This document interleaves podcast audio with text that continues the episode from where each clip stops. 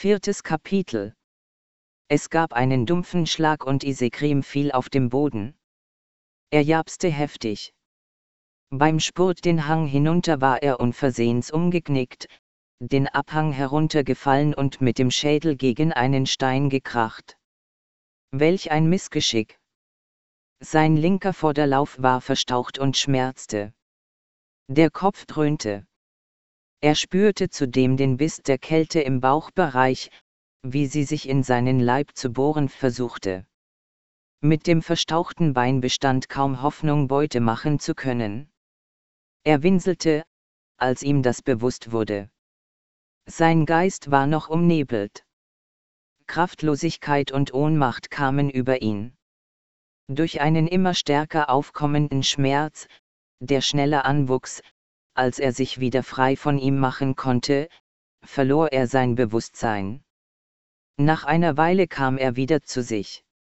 Er stand auf und terpste langsam vorwärts, um zu einer windgeschützten Stelle zu gelangen, an der er sich hinlegen würde können. Irgendwann dann war er dort angekommen und rollte sich dort eng zusammen, um die Kälte nicht mehr so arg zu spüren. Viele Stunden lag er da, hilflos und mit Hunger im Bauch. Es war schon tiefste Nacht, als er endlich voller Sorgen einschlief. Er bemerkte nicht mehr, dass es irgendwann zu schneien begonnen hatte. Der Schnee legte sich Flocke für Flocke auf den Boden, auf die Bäume, auf Steine und Berge, und eben auch auf den daliegenden Wolf. Die Kälte mäßigte sich dabei. Ein schützender und wärmender Mantel aus Schnee deckte das Land nach und nach zu und versprach neue Hoffnung. Unterdessen schlief der Wolf einen langen aber unruhigen Schlaf. Er träumte davon, wie er wieder und wieder ums eigene Überleben kämpfen musste. Sein Bein pochte, seine Verlustangst war übermächtig in dieser Nacht und sie bestimmte seine Träume. Wirre Geschichten um sein Leben nahmen ihn ein und plagten ihn die ganze Nacht hindurch. Gehetzt von einer Schar Hunde sprang er über eine Wiese. Diese waren so schnell, dass er Mühe hatte, den Abstand zu ihnen aufrecht zu halten. Irgendwann hatte einer der Hunde ihn erreicht, so dass er sich um ein Haar an Isekrim hätte festbeißen können. Da stolperte der Hund über einen Ast auf dem Boden, stürzte und überschlug sich.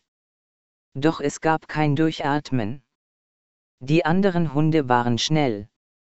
Die Hetzjagd zerrte an seinen Kräften. Seine Knochen schmerzten, seine Atmung ging schwer. Große Hunde mit starken Kiefern und kraftvollen Beinen jagten ihn in Richtung eines Waldes. Mit ihnen zu kämpfen hatte keinen Sinn.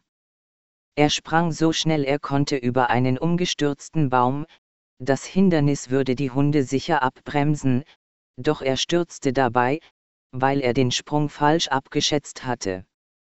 Er hatte sich im Geäst verfangen und jetzt warfen sich die Hunde auf ihn, rissen und zerrten an ihm, bissen ihn blutig am Bauch, und der Moment des Todes wollte und wollte nicht kommen.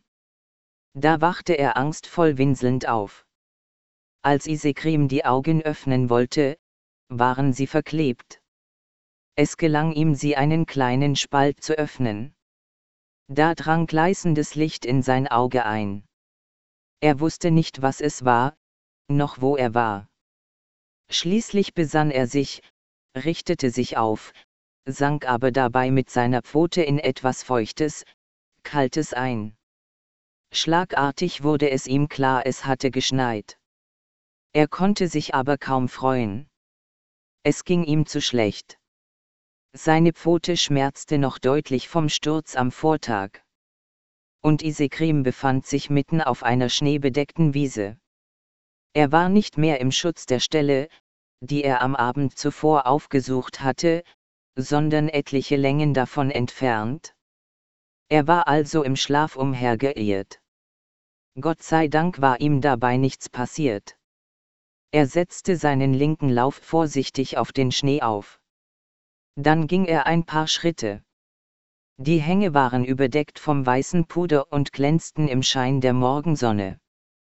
Er fraß ein bisschen vom Schnee, der war zwar kalt, aber es war Wasser. Das Glitzern des Schnees brachte ihm dann doch noch Zufriedenheit.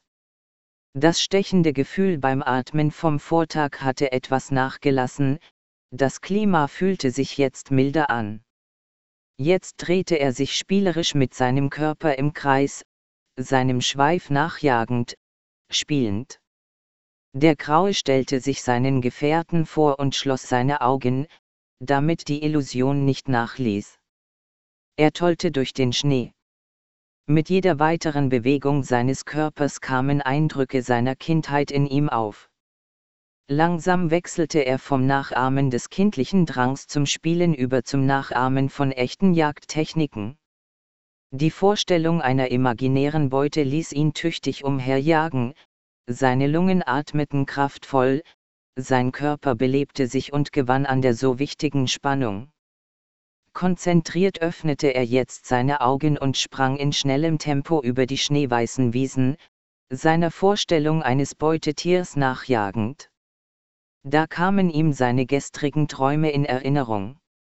Er ging seinen letzten Traum kurz durch, so wie er ihm erschienen war. Er wollte einen besseren Traum, eine bessere Vorstellung erleben. Er änderte den Verlauf des Traums, stellte sich jetzt vor, dass er mit kraftvollen Sprüngen den Hunden entkommen wäre. All das hatte er sich jetzt nicht nur vorgestellt, sondern er hatte auch wirklich jede seiner Bewegungen in der Vorstellung mit seinem Körper ausgeführt, war wirklich umhergerannt. Seine Knochen fühlten sich jetzt wieder gut an. Der Wolf hielt irgendwann inne und hörte auf damit. Das waren schließlich nur Tagträume. Die Sonnenstrahlen wärmten. An den Berggipfeln durchdrang das Grau des Felsens den Schnee an manchen Stellen. Der Himmel darüber strahlte in leuchtenden Blautönen. Nur wenige Wolken standen dazwischen am Himmel und hoben sich dank ihrer weißen Farbe deutlich vom strahlenden Blau des Himmels ab. Derweil bogen sich die Zweige der Bäume unter der Last des gefallenen Schnees. Diese Berglandschaft hatte eine eigene Würde. Majestätisch überragten die Berge alles andere und wurden ihrerseits vom Himmel überragt. Es schien so, als ob beiden es etwas gelte, sich Respekt bei den Lebewesen zu verschaffen. Doch wie geknechtet waren dagegen die Tiere. Fortwährend mussten sie sich ihr Fressen suchen, konnten dabei oft keine Minute richtig durchatmen und waren vielen Gefahren ausgesetzt, allen voran dem Klima. Auch hatten die Tiere etwas zu verlieren. Solche Eindrücke hatte der Graue. Beim Hinabgehen vom Berge spürte er wieder sein Hungergefühl.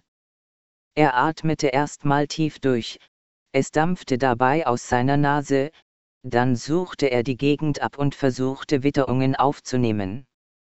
Er lauschte auch den Geräuschen der Umgebung, beobachtete einige Krähen dabei, wie sie auf und ab flogen, sich zwischendurch wieder niedersetzten und immer wieder irgendetwas aus dem Schnee aufpickten. Isekrim winselte leise, stimmte sich dann aber auf seine Umgebung ein, gewann Zutrauen, und heulte schließlich mit grimmigen Lauten. Es war der Ruf eines Tieres nach dem Leben selbst. In der Nähe knackte es im Gebüsch. Da war etwas. Der Graue achtete aufmerksam darauf. Da vernahm er entfernt das Gebell eines Wolfes. Er vergaß jetzt seine Vorsicht vergangener Tage und antwortete auf das Rufen, heulte unüberhörbar laut. Von den Bergen hallte sein Geheule wieder und entfernt antwortete der andere Wolf. Die Raben krächzten währenddessen lauthals, ein besonders großer von ihnen, der etwas abseits saß, machte hohe Trillerlaute. Dann erkannte Isekrim die Ursache des vorherigen Knackens. Es lief vor ihm ein Reh kurz aus dem Gestrüpp heraus und rannte schnellstens wieder weg.